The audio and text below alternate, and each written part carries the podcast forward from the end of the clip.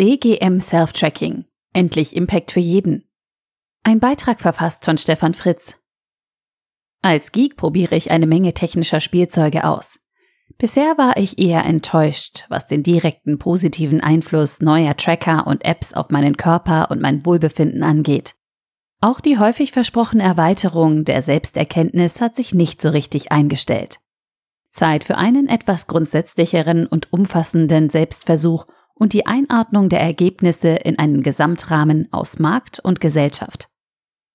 Seit Gary Wolf und Kevin Kelly 2007 den Begriff Quantified Self geprägt haben, hat sich daraus nicht nur eine Bewegung entwickelt, sondern vor allem ein Markt.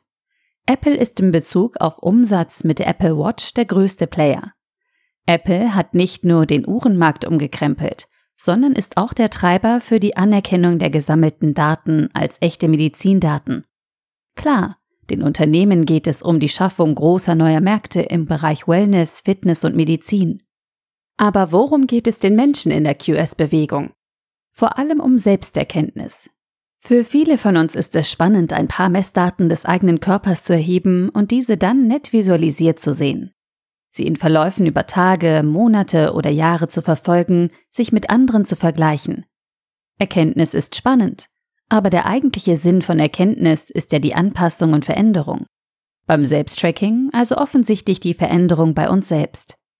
Der interessanteste Messwert für mich selbst war in den letzten Jahren die Ruhe-Herzfrequenz. Hieran kann ich nicht nur meinen Stresslevel, sondern auch zuverlässig Infekte und andere Entzündungen in unspezifischer Form gut einen Tag früher erkennen, als sich konkrete Symptome einstellen. Interessant, nerdig, aber wegen der Unabwendbarkeit und unspezifischen Aussage dann doch brotlos. Keine echte Aktion, keine echte Verhaltensänderung möglich. Aber spannend. Schritte zählen, Herzfrequenz messen, EKG unterwegs anfertigen, Blutsauerstoff messen. Ja, ich habe mich daran gewöhnt, exakte Rundenzeiten beim Laufen zu haben. Spannende abgeleitete Messgrößen wie VO2 Max, die früher bei den Profis zur Trainingsoptimierung genutzt wurden, stehen heute auch mir zur Verfügung. Das ist aber irgendwie der übliche Gang von Fortschritt. Schneller, besser, höher. Klar, der Sozialdruck ist hoch und heute braucht man dann schon eine Tracking Watch. Aber lebensverändernd? Ich hasse Nudging und Bevormundung durch primitive Algorithmen. Ich brauche keine Apps, die mir in unempathischer Form vermitteln wollen, dass ich einen allerwelts Mittelwert aus zweifelhaften Studien hinterherlaufe. Wir erliegen simplen falschen Narrativen wie der 10.000 Schritte Welle, die dann akribisch in Prozent Zielerreichung umgerechnet wird. Der Nutzen ist gleich Null. Ja, es gibt coole Tools zum Schlaftracking. Ja, ich kann mir echte Hightech ins Schlafzimmer holen, um den Schlaf zu verbessern. Aber meistens muss ich vor allem eins, daran glauben. Die echte Erkenntnis? Gering. Ja, ich habe Routinen angepasst. Ja, ich optimiere im Kleinen mit dem konkreten Feedback aus den vielen Zahlen. Aber es ist nicht lebensverändernd. Es ist mehr ein prinzipielles Vorgehen und die Möglichkeit, die ich schätze. Zum Kauf der neuesten Version einer Tracking-Uhr reicht es meistens ab und zu aus. Jetzt kommt eine neue Welle auf uns zu. Wir vermessen den wesentlichsten Stoffwechselprozess, den es in unserem Körper gibt die Essensaufnahme und die Verstoffwechslung zu Glucose. Was für Diabetiker lebensnotwendig ist, nämlich einen guten aktuellen Überblick und ein Verständnis ihres Glukosewertes im Blut zu haben, Spitzen zu erkennen und zu vermeiden, das können auch Nicht-Diabetiker nutzen. Anstatt sich in den Finger zu pieksen, gibt es bereits seit einigen Jahren Tracker, die je nach Modell zwischen 10 und 20 Tagen getragen werden können, für eine Echtzeit- und Langzeitüberwachung des eigenen Glukoselevels. Jetzt gibt es weltweit bereits mehr als eine Handvoll Startups, die um bzw. für diesen noch etwas trockenen Messwert Apps gebaut haben, um den Glukoselevel im eigenen Blut mit unserem konkreten Ess-, Sport- und Schlafverhalten in Verbindung zu bringen. Sie haben Namen wie Veri, NutriSense, January AI oder Super Sapiens, um nur einige zu nennen. Und nutzen für den Messvorgang vor allem die relativ gesehen preiswerteste Sensortechnologie von Abbott, Freestyle Libre 2. Es gibt im Detail andere Sensoren wie den Libre 3 oder Dexcom G6 oder Eversense. Aber der Preis und die einfache Integration in den Alltag durch das Auslesen mit dem Smartphone haben die meisten Metabolismus-Startups zum zuverlässigen Libre 2 greifen lassen. Vor ein paar Wochen habe ich mich zum Selbstexperiment entschlossen, gemeinsam mit meiner Partnerin. Die Sensoren werden mit einem Applikator auf der Haut am Oberarm aufgebracht und verbleiben dort beim Schlafen, Duschen und auch Schwimmen für exakt 14 Tage auf die Minute, bevor sie ausgewechselt werden. Es erfordert einen kleinen inneren Ruck, weil man weiß, dass der Applikator mit wohldosierter Federkraft eine kleine Nadel in den Oberarm sticht. Doch davon merkt man nichts. Den Fremdkörper am Arm spürt man am Anfang, aber das vergeht nach einigen Tagen.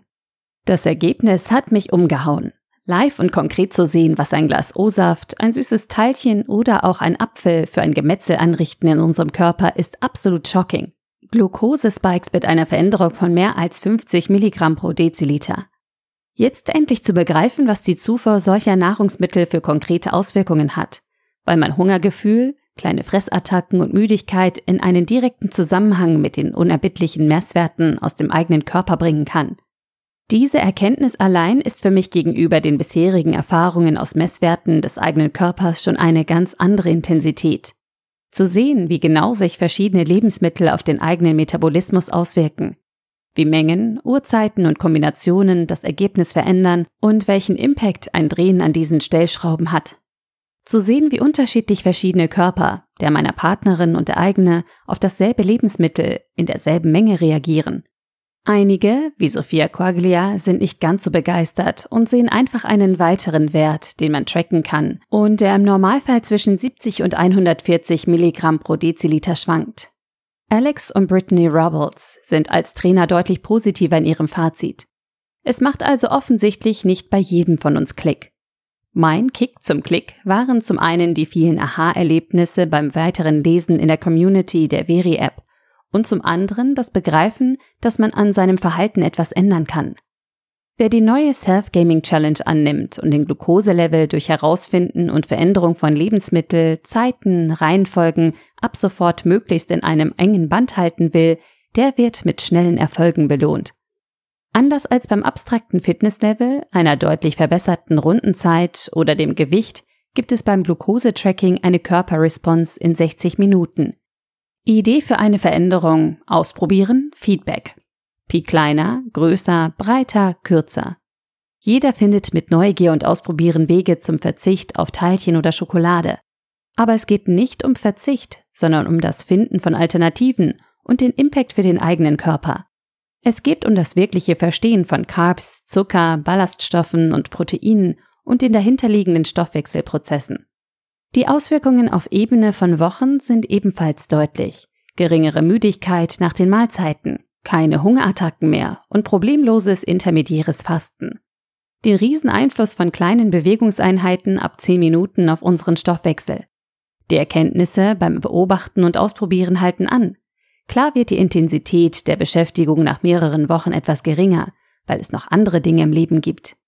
Bei den meisten CGM-Startups geht es darum, dem Nutzer mit Hilfe der eigenen Messwerte und der Aufzeichnung der Lebensmittel und Aktivitäten eine neue Selbstbestimmtheit zu ermöglichen. Das Finder der richtigen Lebensmittel und der richtigen Kombinationen, indem man Glukosespitzen vermeidet.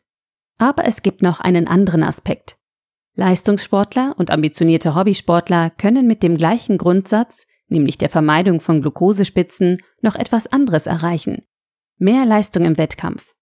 Super Sapiens hat mit genau diesem Ansatz seine App etwas anders ausgerichtet. Wann und in welcher Menge nehme ich als Sportler Kohlenhydrate, Eiweiße und Zucker zu mir? Die Erfolge sind beachtlich. Wohlgemerkt, hier geht es nicht um Leistungssteigerung durch Einnahme von seltsamen Substanzen, sondern um die Optimierung von Reihenfolge, Zeitpunkt und Menge unserer Nahrung.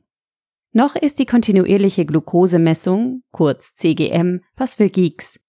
Aber was ist, wenn in den nächsten Jahren CGM ein optischer Sensor in einer Uhr oder einem Armreif wird? Wir also in großer Anzahl und mit der Selbstverständlichkeit, mit der wir heute Herzfrequenz und Blutsauerstoff messen können, Zugang zu unseren kontinuierlichen Glukosewerten haben. Werden dann viel mehr Menschen ihre Essgewohnheiten verändern, weil sie endlich wirklich begreifen können, was industrielle Lebensmittel und vor allem Zucker und Weißbrot mit unserem gesamten Organismus machen und wie konkret die Auswirkungen sind?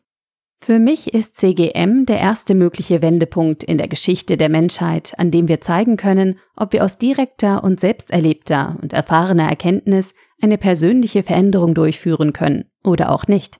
Es ist der Prüfstein der Self-Tracking-Welt, Ist der Wunsch nach Erkenntnisgewinn und das direkte Biofeedback des eigenen Körpers wirklich für eine breite Masse ein echter Grund zur Veränderung oder eben auch nicht? Klar, in ein oder auch erst in fünf Jahren werden wir eine zweite Chance bekommen. Ein neuer Messwert, der uns noch umfassenderes Verstehen von Stoffwechselprozessen ermöglicht. Aber ein erstes Gefühl, ob wir es als Menschheit schaffen, uns jeder im Einzelnen und doch gemeinsam anzupassen, das werden wir haben. Und dieses Gefühl wird der Wegweiser sein, ob wir Menschen überhaupt in breiter Masse in der Lage sein werden, unser Verhalten aktiv und bewusst zu ändern. Wenn wir es mit so klar und unzweifelhafter Korrelation nicht schaffen, dann werden wir uns große Sorgen um unsere Veränderungsfähigkeit zum Erhalt unseres Planeten machen müssen. Der Artikel wurde gesprochen von Priya, Vorleserin bei Narando.